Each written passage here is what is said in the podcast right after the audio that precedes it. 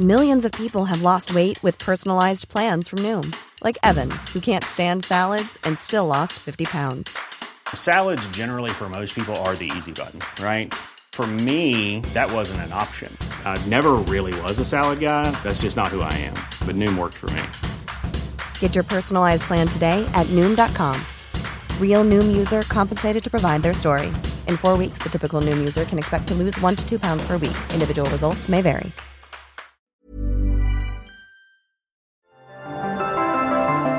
Las historias de ayer viven en nuestra memoria hoy. Viven en nuestra memoria hoy. Desde Zacatecas, Cofre de Leyendas, en voz de María Eugenia Márquez. Comenzamos. María Magdalena, la rana y el papa. Corría el siglo XIX, principios del siglo XIX, y en Beta Grande, la riquísima ciudad minera, vivía un acaudalado matrimonio. Él era minero, don Atanasio, ella ama de casa, doña Beatriz, y la bellísima hija de ellos, María Magdalena. Solo habían tenido una hija y por supuesto la cuidaban y la querían muchísimo. Y la muchacha se iba a las fiestas y saraos y convivencias de la gente de su rango. Era muy bienvenida y asediada por todos los varones que veían en esa muchacha una belleza como pocas. Pero además a los papás les encantaba que aquella belleza de la hija quedara realzada por trajes ricamente adornados, así es que la chica andaba ataviada bastante bien y todos los eh, varones andaban atrás de ella. Además, cada año don Atanasio hacía lo imposible por irse a Europa al menos un mes con su esposa y con su hija. Todo iba bastante bien y las minas de don Atanasio cada vez producían más material. Eran riquísimos, pero una de esas épocas, de pronto María Magdalena dejó de comer. Empezó a negarse a ir a las fiestas y saraos. Y doña Beatriz no se daba cuenta de qué es lo que pasaba con su hija, aunque empezó a preocuparse. La chica empezó a adelgazar y a ponerse más pálida, más pálida, que según la piel blanca que tenía, pero era chapeteada, y ya ahora se había perdido los chapetes y estaba muy desmejorada. Doña Beatriz, eh, preocupada, entonces le dijo a su marido que algo le estaba pasando a la hija y que no era normal que una muchacha de su edad no quisiera ir a las fiestas con sus amigas y sus amigos. Pero don Atanasio, queriendo lijar asperezas entre la mujer y la hija, dijo, no te preocupes, quizás hasta se haya peleado con el novio o con algún amigo, eh, deja que pasen las cosas sola va a resolver el problema. Y con amor siguió arropando a su hija, que seguía desmejorada, sin apetito, y lloraba todas las noches, a solas en su habitación, pero salía con las huellas de llanto en el rostro. Y finalmente, pasado el tiempo, luego que los días, las semanas, y los meses comenzaron a correr, se dieron cuenta del verdadero problema que tenía María Magdalena. Aunque se fajara ceñidamente el abdomen, estaba embarazada y ya no podía ocultarlo a los ojos de los padres. Cuando se dieron cuenta doña Beatriz y don Atanasio, el mundo pareció venírseles encima. Pero bueno, quisieron acercarse a la hija, preguntarle quién es el padre de la criatura, a ver si podían hacer algo para con su fortuna poder conseguirle el marido. Pero la muchacha obstinada bajaba la cabeza, se cubría la cara con sus rubios cabellos y se veían las lágrimas que caían de sus hermosos ojos verdes nada más. Y no pronunció palabra alguna. Así pasó el tiempo y la muchacha comenzó a intentar suicidarse, porque no quería tener aquel hijo, porque eh, estaba preocupada qué iban a decir los demás de ella. Y, en fin, tan desmejorada estaba que el padre le trajo a un médico a casa y le pidió discreción total. El médico se hizo cargo de María Magdalena y a pesar de que sabía que estaba intentando suicidarse, pero los cuidados que le dio y también las recomendaciones que les hizo a los padres la salvaron tanto del suicidio como de decidirse a abortar a su hijo. Claro que los padres no querían que hiciera esto María Magdalena porque sabían que ese niño sería sangre de su sangre y aunque les ardía la cara de vergüenza pensar que todo el pueblo se diera cuenta, de cualquier manera ya en su corazón lo estaban aceptando. ¿Cómo no amar a alguien que sería su heredero? Y bueno, pues así pasaron los nueve meses y cuando se llegó el tiempo, sigilosamente mandaron traer al mismo Galeno que atendió ahí en la casa a María Magdalena. Estaban don Atanasio y doña Beatriz eh, afuera de la habitación donde eh, estaban por tener a su nieto cuando de pronto se oyó un llanto robusto y saludable. Y en un momento más entró el médico y les dijo, pueden pasar, son abuelos de un varoncito bastante sano. Los abuelos entraron y vieron al niño tan hermoso, tan rozagante, tan bonito, que de inmediato su corazón de abuelo se enterneció y lo abrazaron. Pero María Magdalena no quiso saber nada del niño. Quítenmelo de aquí. Y entonces tampoco quiso alimentarlo. Aunque el niño buscaba desesperadamente dónde chupar la leche materna, María Magdalena lo rechazó con gesto duro.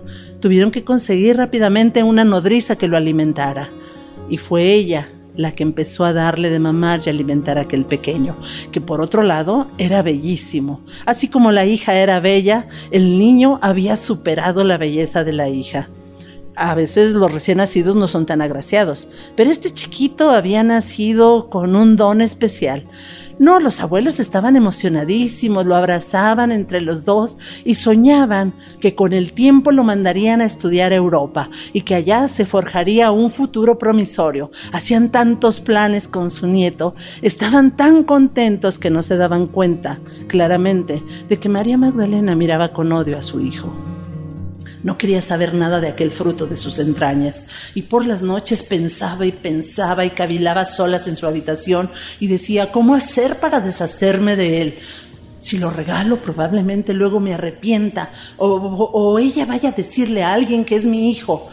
No lo quiero ni siquiera cerca de mis papás, porque van a saber que es mío, y el rechazo no se va a hacer esperar.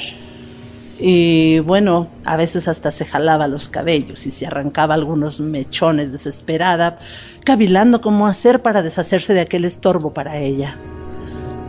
El niño había crecido ya un poco, y una noche de esas, con una luna bastante grande, Magdalena ya tenía bien meditado su plan. Lo tomó en brazos de la cuna, arrullándolo para que no despertara y no llorara. Salió sigilosamente de la casa y cuidando que nadie la viera, se acercó al tiro de la mina albarrada de San Benito. Y ahí, sin remordimiento alguno, arrojó al niño. Lo último que escuchó fue el llanto de él al caer y un golpe seco, pero allá muy en el fondo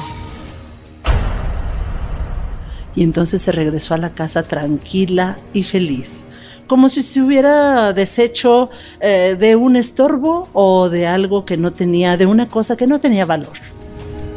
Y su ánimo comenzó a mejorar, pero los padres de María Magdalena cuando se despertaron y ver que no estaba el niño, ¿dónde está? ¿Dónde está? Empezaron a buscarlo y estaban desesperados. Y no sabían qué hacer, ni dónde buscar, ni preguntaban y María Magdalena fingió que también estaba preocupada por la desaparición de su hijo. Así pasaron unas semanas, pero nada se oculta bajo el sol. Todos comenzaron a saber que María Magdalena había tenido un hijo. Y entonces eh, las amistades de antes que tanto la habían alabado y que tanto la habían eh, buscado como su amiga, ahora la rechazaron totalmente. Y por si fuera poco, a las pocas semanas, unos gambusinos que habían entrado al tiro de la mina albarrada de San Benito habían encontrado el cadáver del niño ya todo descompuesto, seco, pero con las cobijas con que esa noche dormía. Y los papás de María Magdalena se dieron cuenta que la autora de aquello era su hija. El dolor les destrozó el corazón. Y la muchacha, ahora que todos le habían hecho el vacío, ahora sí empezó a pensar que se había portado mal verdaderamente, que primero la liviandad de sus deseos la había llevado a hacer algo que no debía haber hecho quizás. Pero, bueno, ya que lo había hecho, pues hubiera amado a su hijo y lo hubiera cuidado.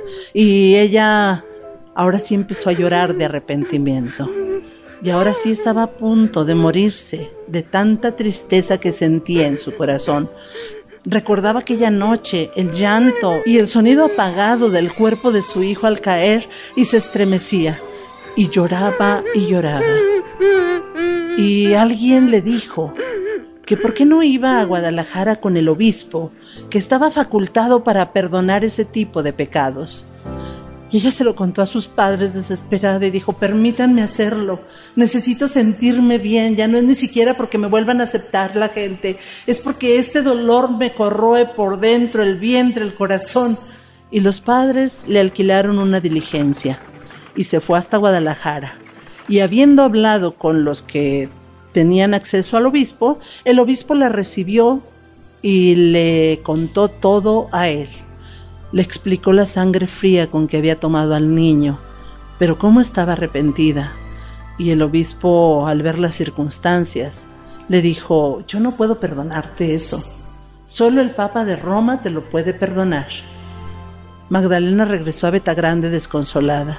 Se lo platicó a sus padres, y sus padres ya que habían empezado a ver que Magdalena al menos tenía arrepentimiento y que quizás podría salvarse, lo que hicieron fue pagarle un viaje a Roma. Una diligencia salió de la casa de don Atanasio y doña Beatriz y llevaba a María Magdalena con una de las sirvientas de la casa. Y se embarcó en Veracruz. Iba al viejo continente. Y ahí vio una rana que se subió al barco y la seguía en todas partes. Y ella estaba tan triste que ni atención le ponía a aquel batracio. Pero cuando llegó a Europa, estuvo haciendo antesala día y noche para que el Papa la confesara. Después de un mes de estar ahí todos los días, aquel día llegó y vio entrar a la rana que había visto en su travesía hacia Europa. La rana saltó y se sentó precisamente en la silla de San Pedro, en la silla del Papa. En eso entró el Papa con su báculo, vestido de blanco, se sentó y pidió que la llamaran y ella se acercó y le dijo todo lo que le dolía en el corazón, le confesó su pecado y le habló de su arrepentimiento. Pero el Papa advirtió que quizás solo era remordimiento y tristeza porque la habían rechazado sus amistades. Y siguió sondeándola. Y en eso, como iluminado por algo, le preguntó, dime, ¿qué has visto en todo el camino, en tu trayecto, hasta acá, hasta Roma? Y Magdalena le contestó, Santo Padre, hubo algo que me llamó la atención. Una rana que subió al barco en Veracruz y me seguía a todos lados. ¿Cuándo fue la última vez que la viste? preguntó el Santo Padre. Y ella le dijo, ahorita antes de que usted llegara. ¿Y dónde la viste? Se sentó precisamente en la silla en la que entró usted y se sentó. Entonces, hija mía, levántate. Tampoco puedo yo perdonarte. Lo que has visto era el destino de tu hijo. Estaba destinado a sentarse en la silla de San Pedro en Roma. Y yo, yo no soy nadie para perdonarte.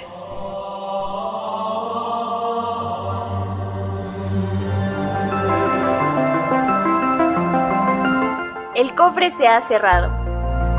Te esperamos en el siguiente podcast con más leyendas de Zacatecas. Síguenos en Twitter, arroba podcastom, o escríbenos a nuestro mail podcast.om.com.mx. Esto fue una producción de El Sol de Zacatecas para Organización Editorial Mexicana. How would you like to look five years younger? In a clinical study, people that had volume added with Juvederm Voluma XC in the cheeks perceived themselves as looking five years younger at six months after treatment. Look younger, feel like you. Add volume for lift and contour in the cheeks with Juvederm Voluma XC. Reverse signs of aging by adding volume to smooth laugh lines with Juvederm Volure XC. For important safety information and to find a licensed specialist, visit juvederm.com. That's J U V E D E R M.com. Not for people with severe allergic reactions, allergies to lidocaine, or the proteins used in Juvederm. Common side effects include injection site redness, swelling, pain, tenderness, firmness, lumps, bumps, bruising, discoloration, or itching. There's a risk of unintentional injection into a blood vessel, which can cause vision abnormalities, blindness, stroke, temporary scabs, or scarring. Talk to a licensed specialist to find out if it's right for you.